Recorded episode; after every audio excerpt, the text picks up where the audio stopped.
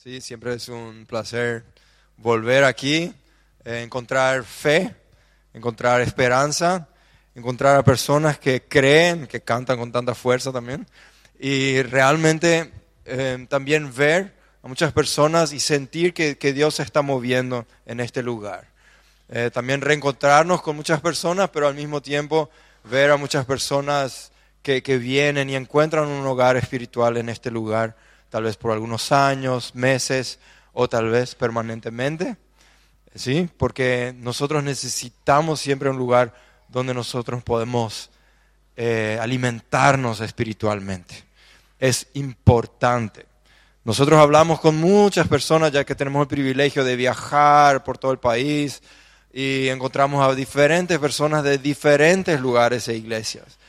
Entonces, de repente nos encontramos con personas que, que, han caminado por la fe, después vuelven y dicen que yo, yo nunca perdí la fe, pero perdí el contacto con, con los creyentes, con personas que creen lo mismo y les ha costado. Porque de repente sentimos, a veces perdemos un poquito la fe en alguien o nos, nos, nos, nos decepcionamos con personas. Las personas decepcionan, Dios no decepciona. Eso puede pasar. Y es importante volver a creer y volver a amar.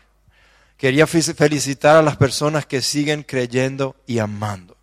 Aquí creo que hay personas que aún permanecen a pesar de las circunstancias. Y te quería felicitar. Te quería felicitar porque hay personas que siguen creyendo, porque puede ser que tu situación sea muy complicada. Puede ser que las personas no, te, no lo vean en el día a día. Porque cuando vamos y salimos, nos presentamos de la mejor forma, ¿verdad? Y, pero a veces puede ser muy dura, la, dura la realidad de mi día a día, o de mi noche, o de algunas horas. Entonces yo te quería felicitar por permanecer, porque puede ser que hayas fallado inclusive, y hayas dicho, no, pero muchas veces perdí mi fe, pero aquí estoy y yo quiero volver, yo realmente quiero. Y de eso se trata. De eso realmente se trata. Nosotros todos somos parte de una gran promesa. Quería leerla con ustedes. Dice en Génesis 12, un día el Señor le dijo a Abraham, deja tu tierra, tus parientes y la casa de tu padre, para ir a la tierra que yo te mostraré. Con tus descendientes formaré una gran nación te bendeciré y te haré famoso y serás una, serás una bendición para otros.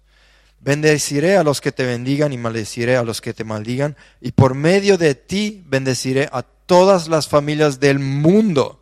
Nosotros somos ese mundo. Entonces somos bendecidos y somos de bendición para otros por esa promesa que comenzó hace, no sé, tres mil años, muchísimos años atrás, cuatro mil hace muchísimos años, aproximadamente tres mil años atrás. Así que si vas a ver, si vas a, si vas a irte al cine, ver una película así de esas antiguas, así de, momias, etcétera, y descubrirían así un, un pergamino muy viejo y sería toda una historia, historia súper interesante, ¿verdad? De un tesoro perdido, una promesa perdida, unas unos deseos perdidos, nosotros somos parte de esta historia que es verdadera. Y nosotros todavía afectamos a todo el mundo por esa promesa. Es impresionante. Es un Dios real. Nosotros hoy queremos hablar sobre un poquito sobre la oración, pero no una oración que es así, ah, bueno, hay que orar, ¿verdad? Sino sobre una oración que realmente hace un impacto. Y el impacto no es solamente, ah, bueno, yo oro, entonces, si yo realmente hago el sacrificio y oro, entonces algo tal vez pasa. No, realmente, como dijo Rafael ya, y también Daniel lo indicó muy bien, a veces tenemos que esforzarnos un poquito para disciplinarnos a orar, pero no es eso lo único que implica la oración. Yo no soy experto, me uno a lo de Rafa, a lo de Dani, de, que no soy un tipo muy de intercesión así. Definitivamente no soy el que está ahí siete horas por día, cuatro, tres. Yo ya he orado así algunas horas, sí, por día, pero no soy el que así intercede horas y horas. Yo me considero el que ora por las personas. También puedo imponer una mano así, ¿verdad? Y orar por, con poder así, ¿verdad? Pero el poder de Dios, no el mío. Yo, yo creo realmente en el poder de la oración. Pero yo creo que hay una yo creo que todos deberíamos orar y todos deberíamos interceder. Pero hay personas con llamado para la intercesión y hay personas que oran, pero todos deberíamos interceder en algún momento. Es como, como si vas a estudiar para un examen y decís, no, pero yo no, no tengo tanto llamado para el estudio y tengo, soy más práctico, ¿no? Si no estudias, no pasás, así de simple, ¿no? Y es así, la misma cosa es, a algunos les encanta estudiar, ¿no? Estudian y después terminan su estudio y siguen estudiando al mundo así entero, ¿verdad? Bueno, es así más o menos yo entiendo hoy por hoy. Hay mucho más para descubrir en esa área. Quiero descubrir con ustedes un pequeño, una pequeña parte de un texto que a mí me fascina, es la historia más fascinante de la Biblia. No voy a ser muy largo, pero yo pienso que es importante. Eh, en Primera Reyes 18, eh, si ustedes quieren mirar, pueden ir a mirar el texto. Es Primera Reyes 18 en sus Biblias o sus celulares con la Biblia.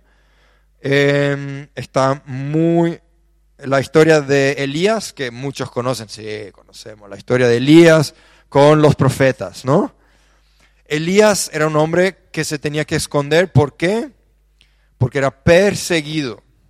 Él era perseguido por la reina que quería matarle. ¿Por qué? Porque ellos pensaron, él oró porque había una gran hambruna, porque no estaba lloviendo por tres años.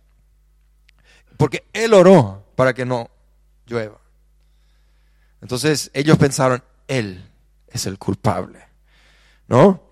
Entonces él tenía que esconderse y estaba realmente, no le encontraban y estaban matando a todos los profetas de toda la tierra, porque ellos, la reina no creía en Dios, creía en los, algún Dios que no existía o algunos dioses que no existían. Entonces ahí en el versículo, eh, en el versículo, voy a buscar rápidamente, yo marqué, no sé si haces lo mismo, que marcas así tus versículos preferidos o los que querés recordar. Y después puedes ir en highlights, ¿verdad? En tu Biblia. Y puedes ver todo lo que marcaste. Es súper práctico. Entonces, él se presenta ante el rey. El rey estaba buscando agua, él se presenta ante el rey y dice, em, y dice, Tan cierto como vive el Señor Todopoderoso, a quien sirvo, te aseguro que hoy me presentaré ante Acab, que es el rey, ¿verdad? Le dice a uno de, los siervos, a uno de los profetas que estaban buscando agua, ¿verdad? Porque no querían ni siquiera mencionar su nombre ante el rey porque tenían miedo de ser matados. Porque pensaban, no, me voy junto al rey, le digo, ah, yo encontré a Elías, me vuelvo y el Señor ya se le llevó a Elías porque Elías era conocido por los milagros y por lo que él hacía, entonces ya pensaban que no, ese, ese. Entonces ya, ya había esa creencia de que no, ese es, decide irse y se va al cielo, ¿verdad? Una vez piensa que cuando Dios hace algo, hace un milagro, Él tiene el poder, ¿no? Entonces Él decide, se va al cielo o algo así, ¿verdad? Nadie tiene superpoderes solamente porque alguien se sanó por tu oración, ¿no? es Dios que tiene el poder. Lo mismo era con Elías. Entonces, en ese momento, eh, se presenta ante el rey, el rey dice, ah, vos sos el que hace problemas, y el, Elías le dice, todo el pueblo que se reúna, porque hoy va a pasar esto, ¿verdad? Hoy el Señor se va a mostrar. Pero solamente al rey le dice, reunite, reuní a todos los profetas de Baal, y a los otros también, que había otro, otro dios, otra diosa, y hoy el Señor se va a mostrar. Elías se presentó ante el pueblo y dijo, ¿hasta cuándo? Esto es importante, ¿hasta cuándo van a seguir indecisos? Y si el Dios verdadero es el Señor, deben seguirlo, pero si es Baal, síganlo. El pueblo no dijo una sola palabra, porque hace muchos años habían dudado.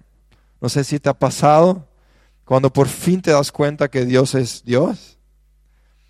De repente te das cuenta cuánto has dudado de Él en el día a día. ¿Sí? Había sido, el Señor sí provee, ¿verdad? Había sido, sí el Señor sabe mi camino, pero yo dudaba. Y así mismo el, pueblo estaba, ¿por qué están indecisos? Solo porque no llueve.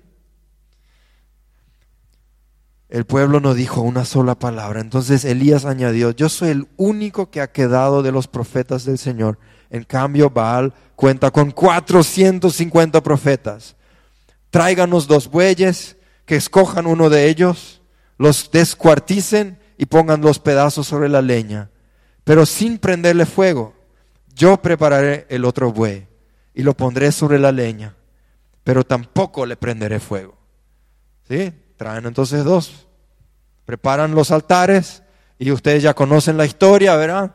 Que preparan los dos, preparan dos altares y él dice sobre, y ustedes van a orar, todos los que creen en Baal y los otros dioses, los profetas de Baal, ustedes van a orar a Baal y si él manda fuego y quema el buey,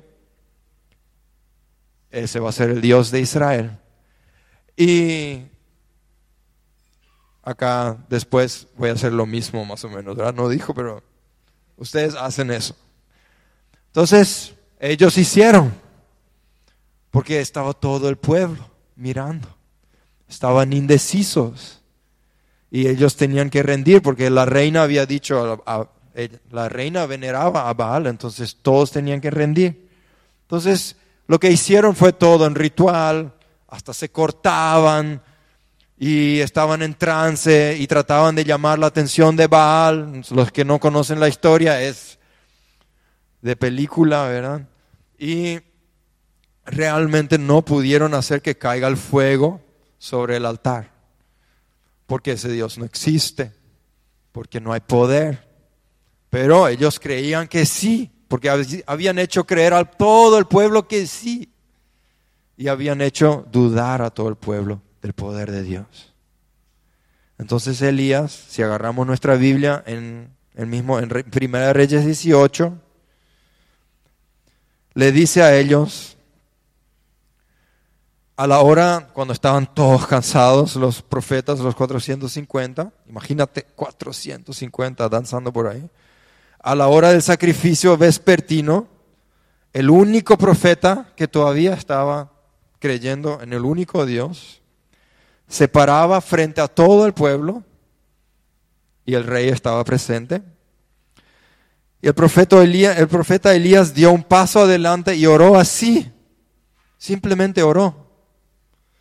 Señor, Dios de Abraham, de Isaac y de Israel que todos sepan hoy que tú eres Dios de Israel y que yo soy tu siervo y he hecho todo esto en obediencia a tu palabra.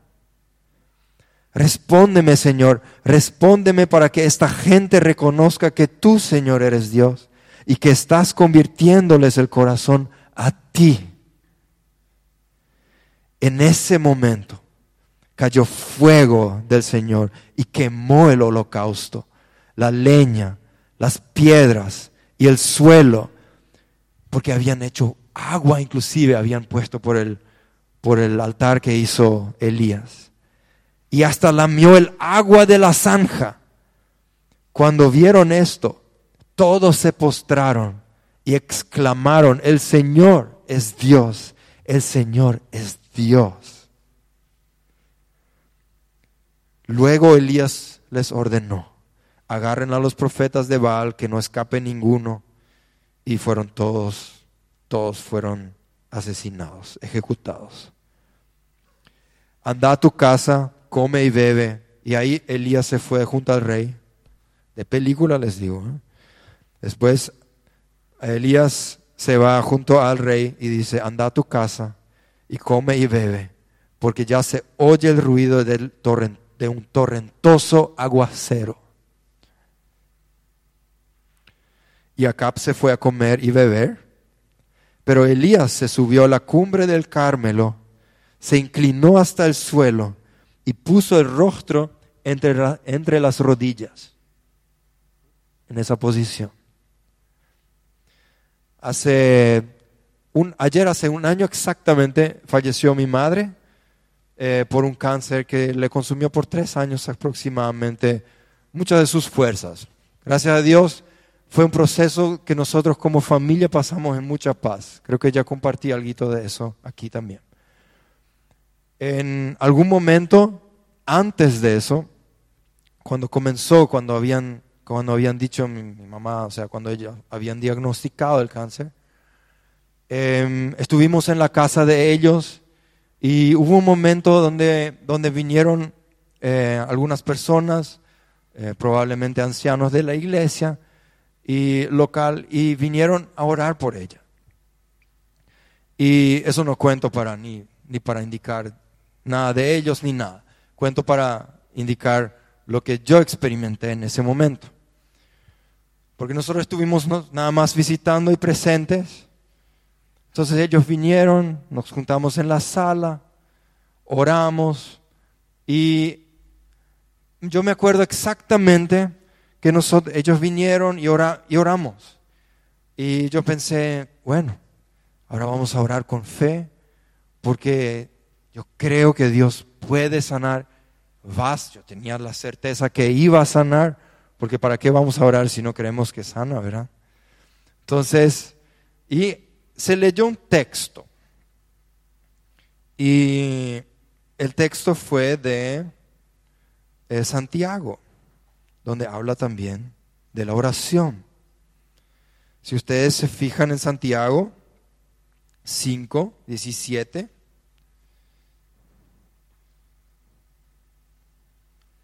y 18 dice, por eso,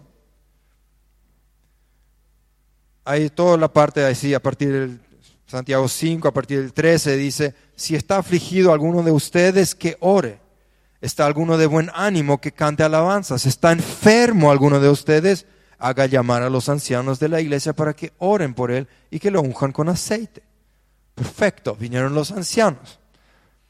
Lo ungieron con, la ungieron con aceite. Ellos leyeron este texto, después saltaron una parte, dijeron, y bueno, hay una parte del Antiguo Testamento, un Señor, ¿verdad? Antiguo saltaron una parte. Y dijeron, y también eh, se habló del Antiguo Testamento, no, del Nuevo Testamento una parte, y que se haga la voluntad de Dios. Y se oró por ella. Em, quedó un ambiente, no voy a comentar el ambiente, pero oramos, súper bien. Y yo me quedé como, ¿cuál es la parte que saltamos? Porque yo pensé, Mm, un hombre, ¿por qué se saltó una parte? a veces me quedo como con la duda, ¿verdad? Porque, y mire, y la parte que saltamos había sido, es muy importante. Para mí, por lo menos, era muy importante porque dice, Elías era un hombre con debilidades como las nuestras. Con fervor oró para que no lloviera y no llovió sobre la tierra, durante tres años y medio.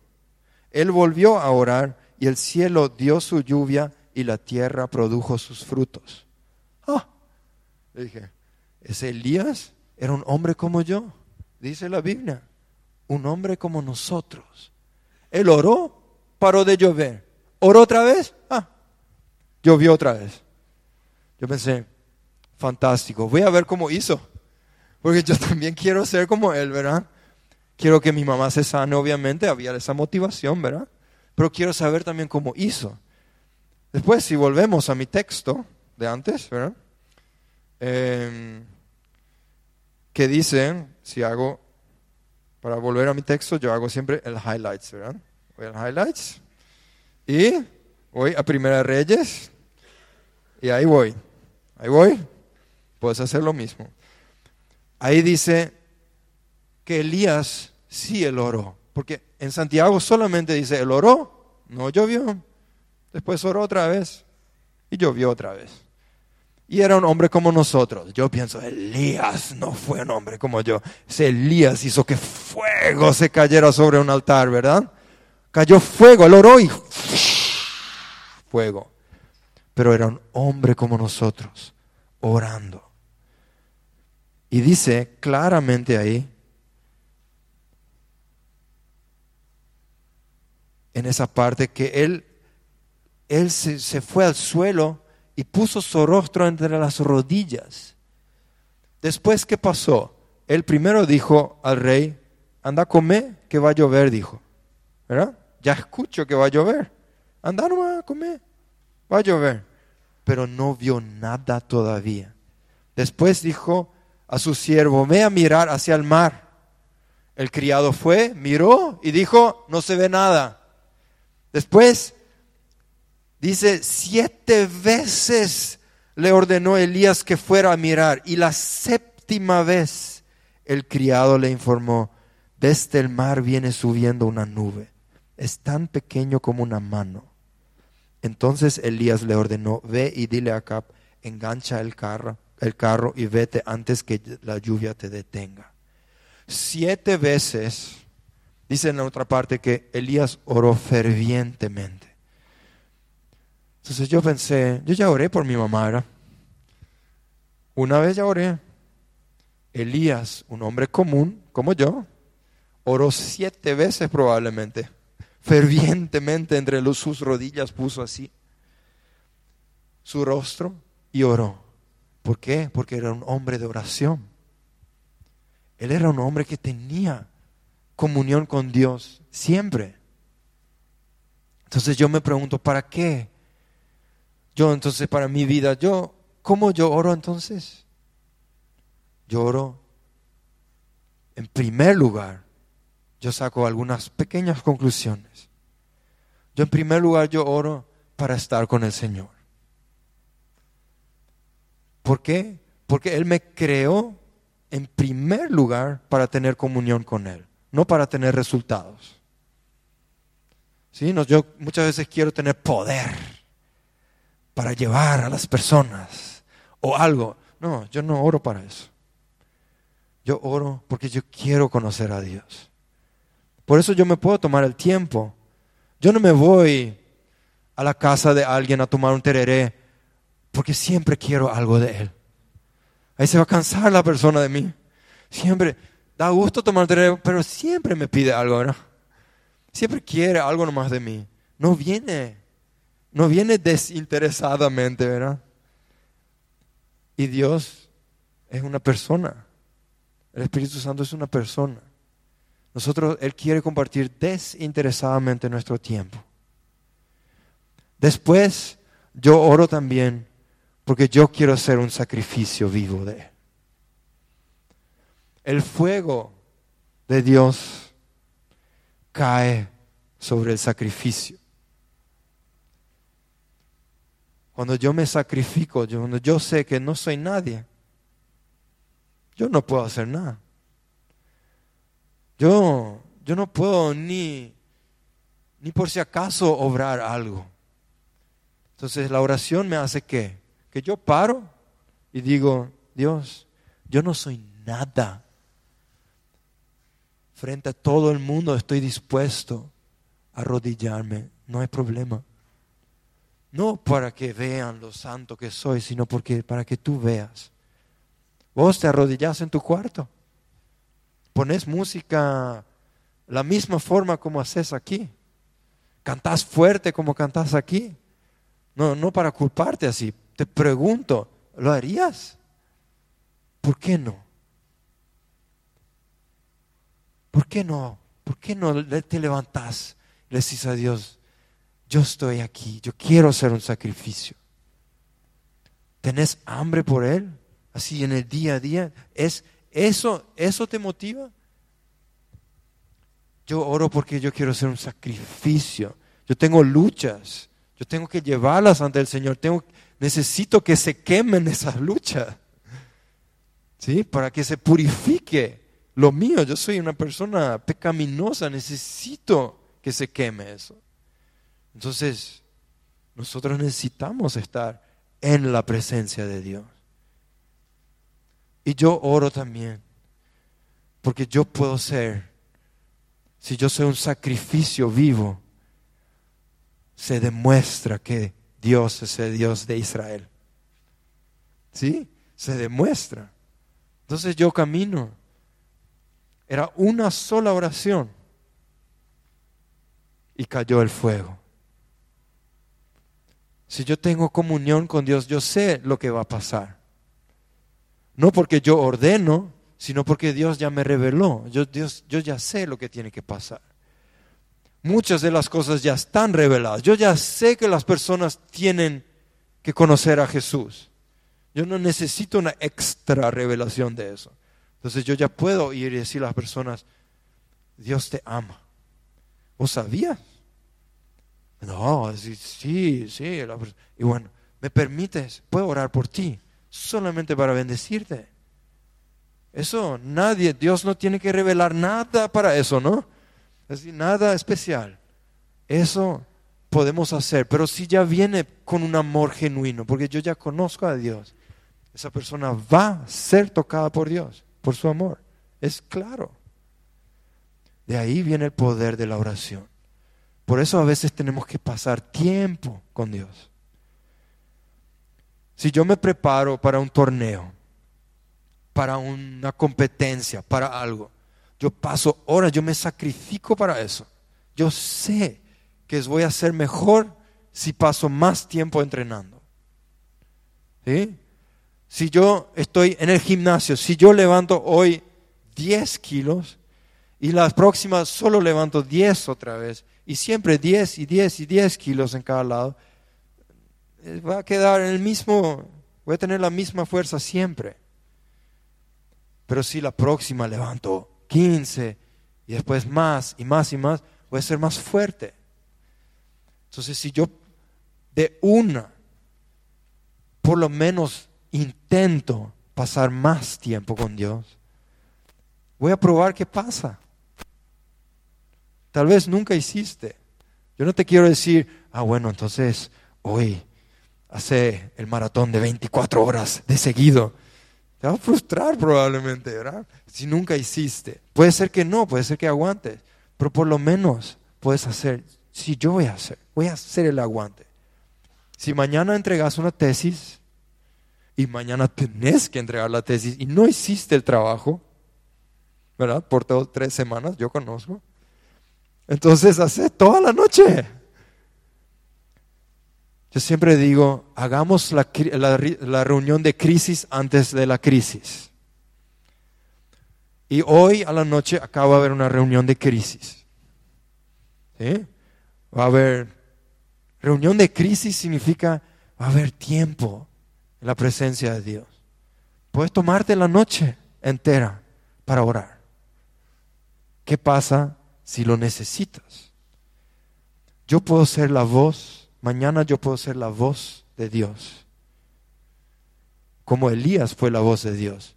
Y él era un hombre común como nosotros.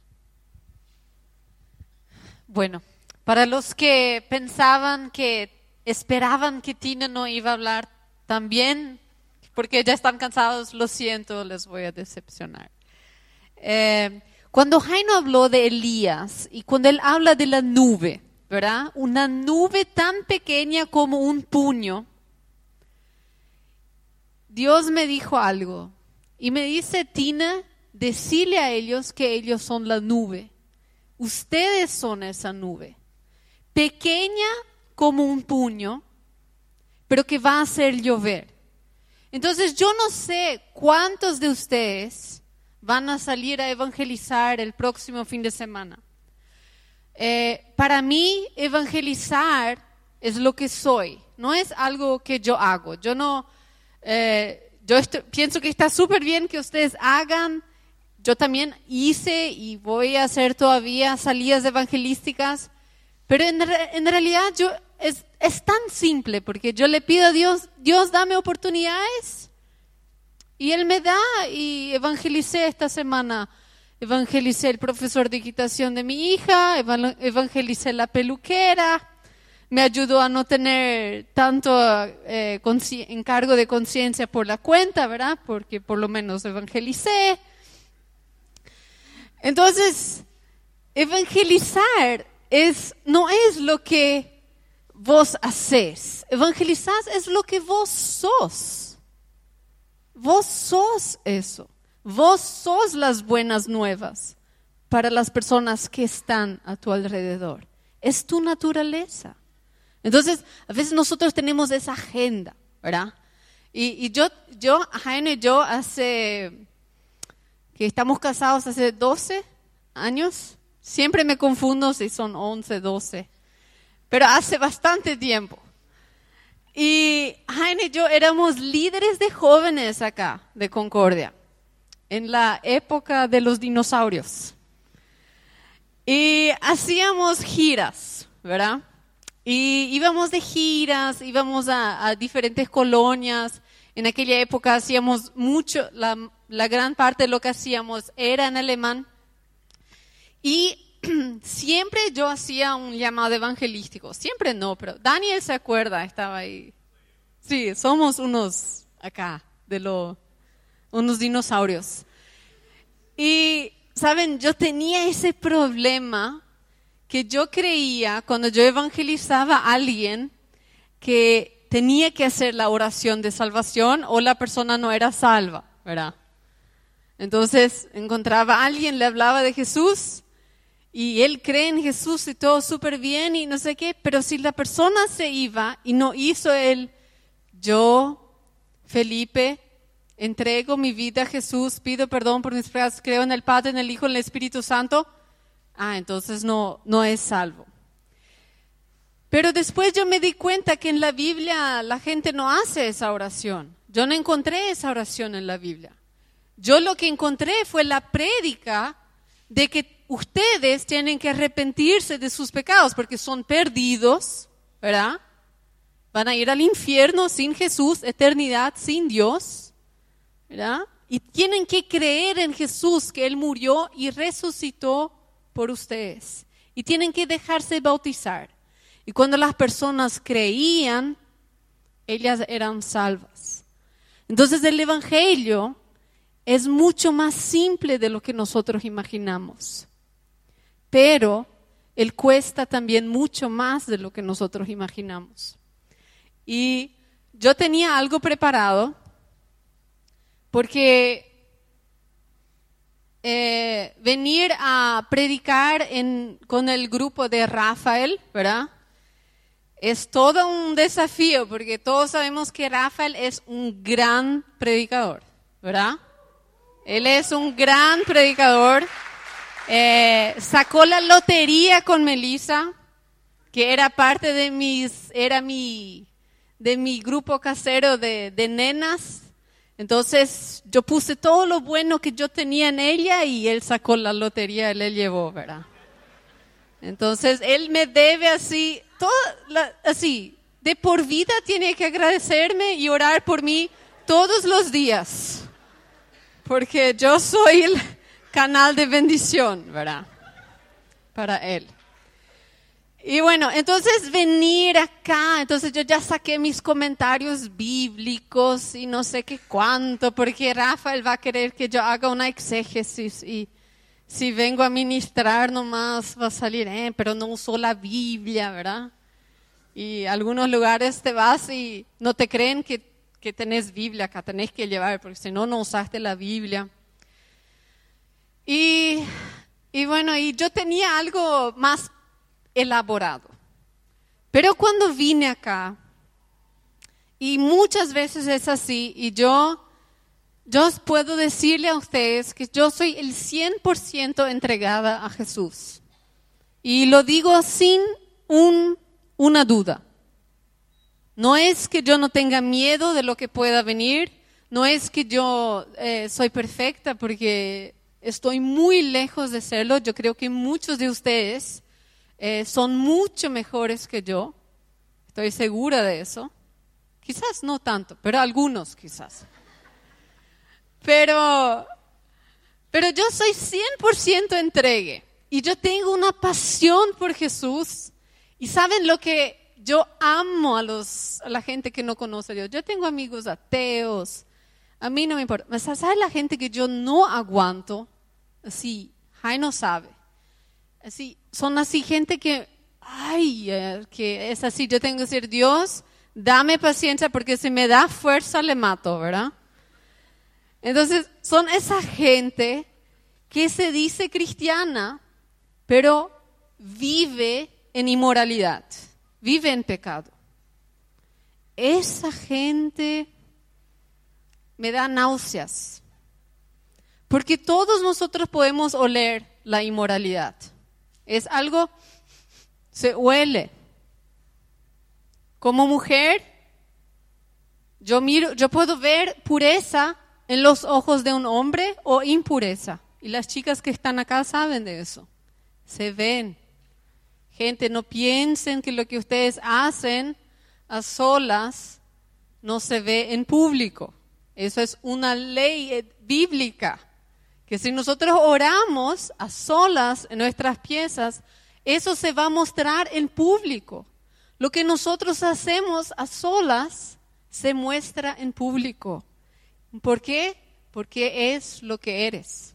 Vos sos lo que sos. Muchas veces cuando estás solo, es como dice Jaino, venimos acá y ponemos la mejor ropa y eh, por lo menos algunos, ¿verdad? Pusieron la mejor ropa, otros no tenían otra mejor ropa.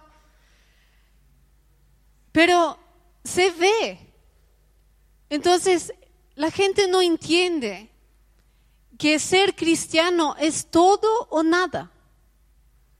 No es jugar con el diablo. Hay mucha gente que se dice cristiana, pero juega con el diablo. Y todo el tiempo. Y después viene y, ah, chulina, ¿verdad? Pero ¿cómo es tu vida privada? Eso es lo que vos sos. Y no es que no hay perdón sobre tus pecados, pero yo creo que no hay avance en tu vida cuando siempre caes en lo mismo. Entonces no hay avance, vos tenés que progresar. Y bueno, y si es, tenés que hacer lo que tenés que hacer, pero no juegues con el diablo.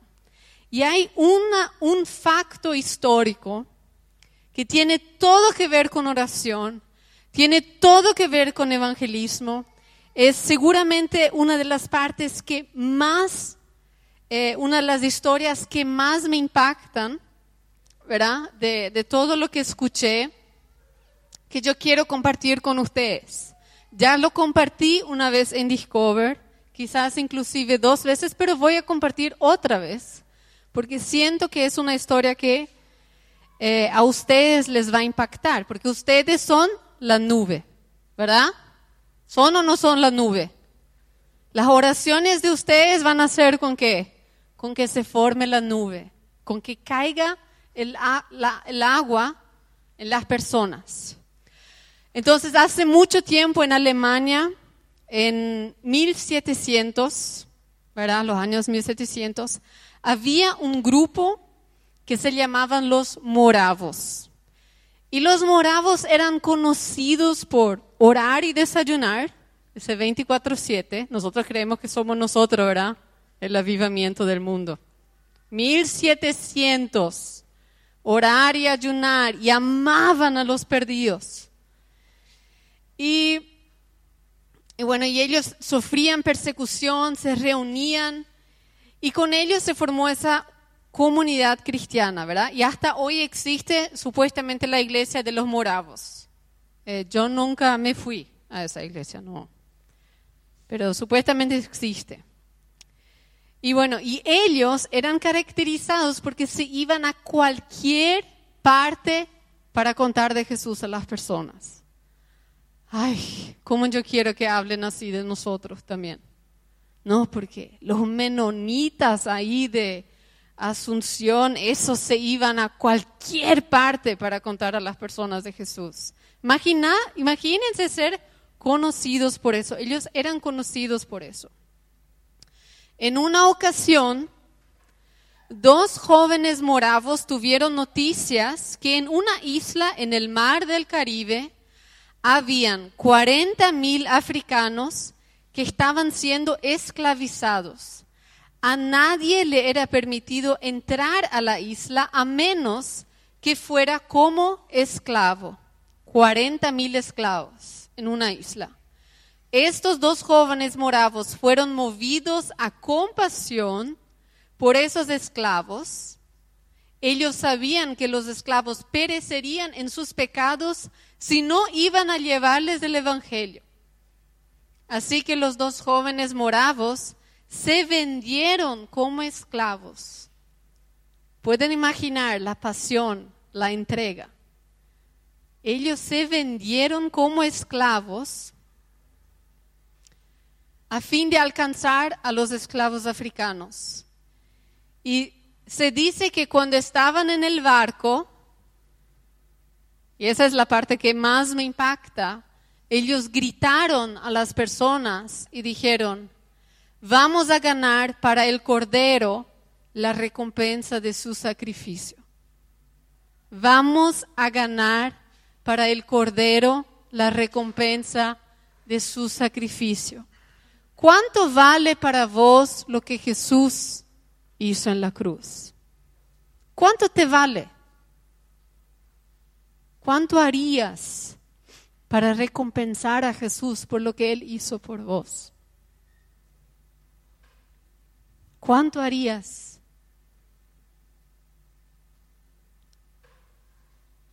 Saben, ellos no hicieron, ellos eran. Cuando ellos escucharon, su corazón se movió en compasión. Ellos no tenían otra respuesta a que tenemos que irnos. Y si es la única forma, entonces vamos a ir de esta forma. Porque Dios ama a ellos. Y porque tenemos que llevar la recompensa al Cordero. Y nosotros somos así. Nosotros somos los que van en busca de la recompensa. Por eso hacemos el caso al tesoro, ¿verdad? Buscamos la recompensa para, para Cristo. Pero a veces yo pienso cuando nosotros, ¿verdad? Cuando vamos a estar en el cielo, porque la vida acá, les digo, es, es un flash. Nuestra vida es un paréntesis en la eternidad. Es un flash. Yo estoy con 33, pero ayer es como que me siento con 25, ¿verdad? Y vuela nomás. Entonces yo sé que no va a tardar mucho y yo voy a estar con Dios. Puede ser muy pronto, puede ser que tarde un poco. Y a veces yo pienso así, ahí van a estar ellos, ¿verdad? Estos moravos. Y voy a estar yo también. Y van a estar ustedes. Y yo a veces pienso, saben, yo, yo no, así, acá lo que yo estoy haciendo, acá no hay ningún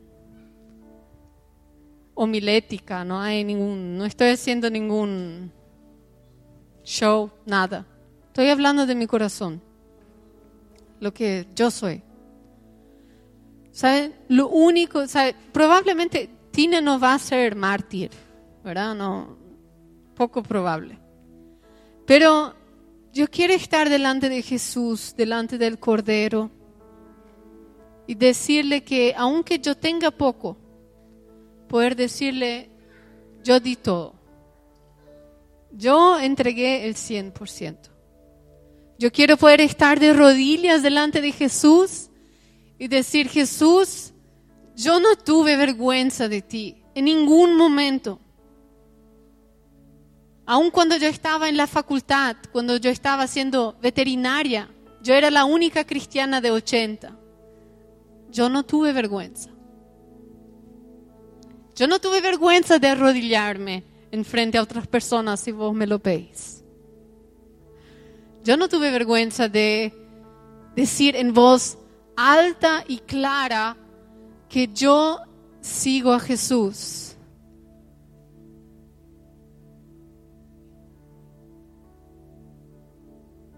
yo no seguí, saben, yo, yo no sigo mis sentimientos, lo que yo tengo ganas nomás de hacer. Yo obedezco a Cristo en mi vida. Y fallo. Ah, No hago, sí, yo hago errores. Y acá está el testigo más grande de mis errores que me aguanta, ¿verdad? A veces pobre Jaino que a él le tocó. Hago muchos errores, pero mi vida es entregue a la obediencia a Cristo. Tu vida tiene que estar entregue a la obediencia. No es religiosidad. Saben, yo sé que Rafael y el, el equipo les organizan las salidas evangelísticas porque ellos saben que Dios no solamente va a hacer algo a través de ustedes, pero quiere hacer algo en ustedes. Pero lo que los líderes más quieren, pero no importa lo que quieren los líderes, pero lo que Dios quiere es que vos seas, ser antes de hacer. También no, no se trata de correr y gritar por las calles. Se trata de pasar tiempo con Jesús. Así como dijo Jaino, Él es una persona, el Padre es una persona, el Espíritu es una persona. Y sentarme, y a veces, saben, a veces es sentarse y disfrutar más. Ay, no, pero yo tengo que orar, yo tengo que orar, yo tengo que orar. No, en una relación vos no tenés que hablar todo el tiempo. Cuando Jaime y yo hacemos viajes largos en el auto, hay momentos de, de silencio. Pero yo sé que Él está ahí y Él sabe que yo estoy.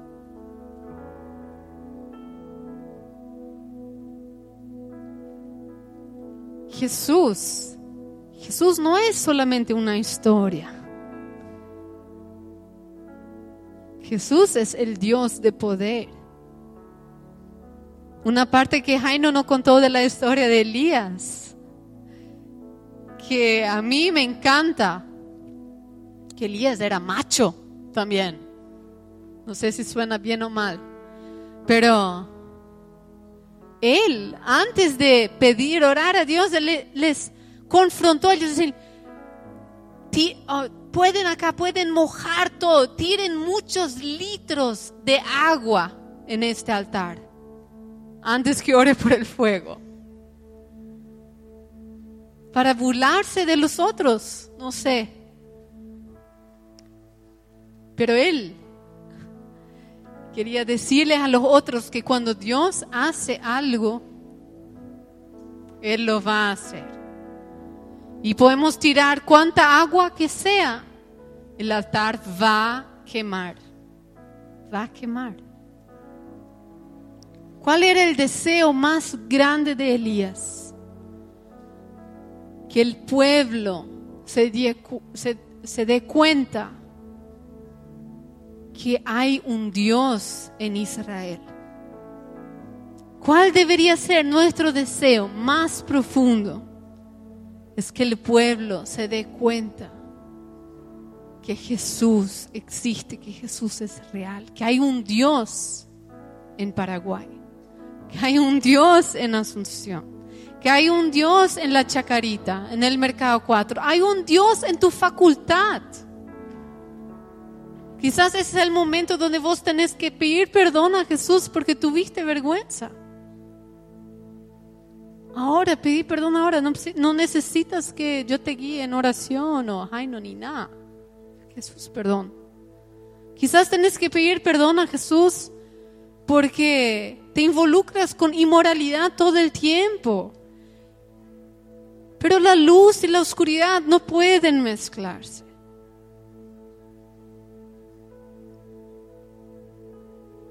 Tenés que dejar la pornografía. No hay opción. Tu noviazgo tiene que ser un noviazgo de pureza. No hay opción. Dios hace todo nuevo, tu mente. Saben, hay mucha gracia de Dios. Hay mucho amor de Dios y Él cubre todos los pecados. Hay una libertad. Pero de nuestra parte tiene que haber la entrega. Y no es 99%, es 100%. Y no es una opción.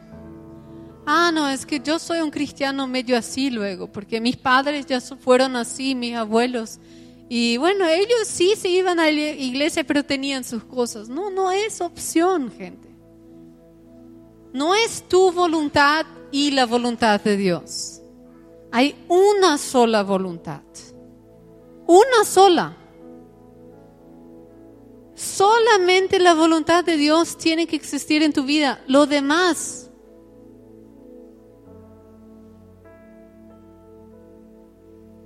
¿O no querés tener también una pasión como estos jóvenes moravos, que con alegría se vendieron como esclavos? Con alegría, por amor, esclavos de Jesús, esclavos de Jesús, por amor. ¿Saben qué? Muchos no avanzan porque ni leen sus Biblias, ni saben lo que está escrito. Por mucho tiempo hablábamos eso de los católicos, ¿verdad?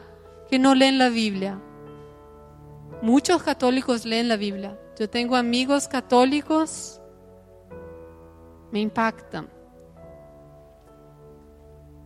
Pero hoy en día yo siento que los evangélicos no leen la Biblia y viven del, sábado, del domingo, pero ¿y tu relación con Dios? No es suficiente. Vas a comer una vez a la semana y vas a vivir de eso. De comer una vez a la semana.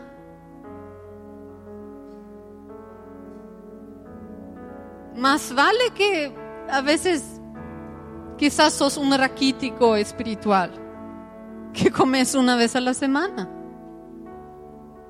Y no es cantidad, es calidad. Es llevar tu, bueno, no hay excusa, tenés tu celular. ¿Cuál es el versículo del día? Dios, ¿qué me estás diciendo hoy? Pedile algo a Dios, agradecerle por algo, pedile una oportunidad de evangelizar. Acá vino un joven con el dolor en la rodilla ahí le está traduciendo, alguien pensó que voy a orar, voy a irme, voy a orar por la rodilla, porque gloria a Dios no es cáncer maligno, pero todavía está, no está caminando bien, ¿o sí? Nuestra tarea como amigos es ir y orar y poner nuestras manos sobre su rodilla. Decir que este dolor se tiene que ir en nombre de Jesús.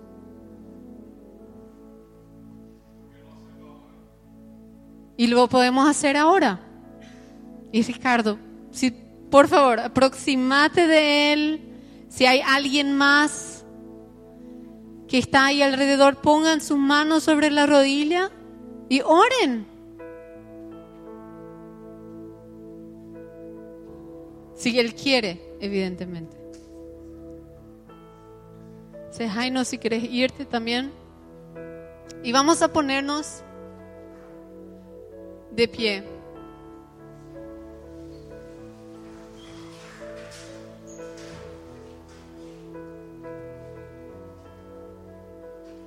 Y en lugar de orar con ustedes,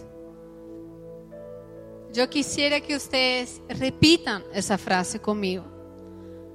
Pero solamente si realmente puede salir de tu corazón, no si es algo superficial. Si sale de tu corazón, yo quiero que podamos decir juntos las mismas palabras de estos dos jóvenes. Voy a decirlas y voy a pedir que, que repitan. Vamos a ganar para el Cordero la recompensa de su sacrificio. Más fuerte, vamos a ganar para el Cordero la recompensa de su sacrificio. Poco más fuerte. Vamos a ganar para el Cordero la recompensa de su sacrificio. Amén.